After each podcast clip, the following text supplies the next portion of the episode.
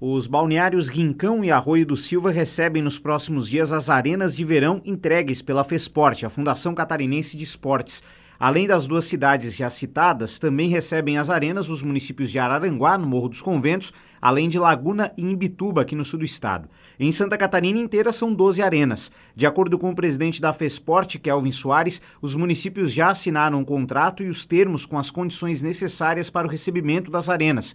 Segundo o presidente, as arenas vão receber competições de vôlei de praia e beach tênis durante a temporada de verão. Além das atividades esportivas, o projeto contará com espaços kids e academia. São arenas padrão. O que acontece é que nós temos dois modelos. Uma arena que nós chamamos aí de grande e outra média. Mas elas são modulares, então aquele espaço de praia que possibilitou que nós tivéssemos mais itens daqueles que foram licitados, então nós vamos dispor desses itens também. São espaços multiuso, né? espaço kids, com espaço para atendimento idoso, para a pessoa com deficiência também.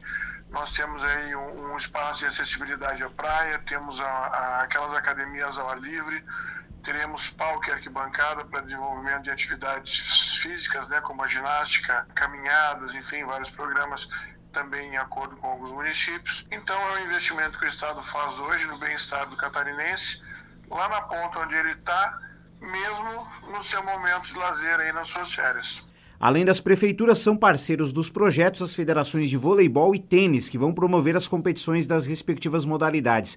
O espaço também será aberto ao público. Os eventos começam a partir deste sábado no Arroio do Silva, mas no Rincão, devido a uma outra atividade na praia, a abertura será feita posteriormente. Segundo Kelvin, todas as ações nas arenas irão acontecer até o dia 5 de março. O Arroio do Silva já começa nesse final de semana. Se não me engano, o prefeito Evandro já tem também uma programação de outras atividades mas não impediu que a arena fosse montada just, juntamente né, com as estruturas que o prefeito Evandro já tem ali no, no Arroio do Silva. Então, nós temos ali uh, uma arena média, são três quadras junto com essas estruturas que, que vão estar tá recebendo a comunidade, bem como os eventos aí das federações também aos finais de semana. Então são seis arenas distribuídas pelo sul do estado que estarão começando, iniciando suas atividades a partir desse sábado.